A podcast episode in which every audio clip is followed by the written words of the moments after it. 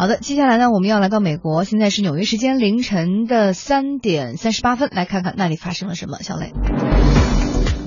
说到这个维多利亚的秘密大秀哈，每年都是很多人关注的一个焦点。今年呢，就之前已经定了日子，要在十一月十号上演。然后这次大秀哈，还是恰逢这个维多利亚秘密大秀的二十周年，而且呢，秀场也要再度回归纽约。不过呢，这回有一个。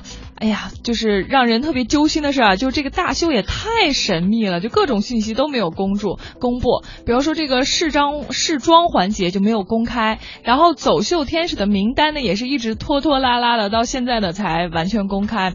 而这次大秀的主题和部分服装手稿也只是在这个幕后花絮当中一晃而过。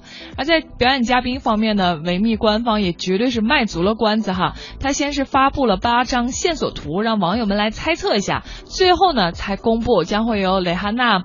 塞琳娜·戈麦斯还有 The Weeknd 来献唱。当然了，不管这个表演嘉宾的阵容怎么样，粉丝们其实最关心的还是维密天使们。虽然这次大秀之前啊，之前的热门人物像杜晨、克洛斯、林赛、艾琳森，还有卡利·克劳斯这三大美女呢，都相继是宣布退出，但是啊，仍然有多位这个老天使，还有十位新天使呢是要加盟今年的大秀。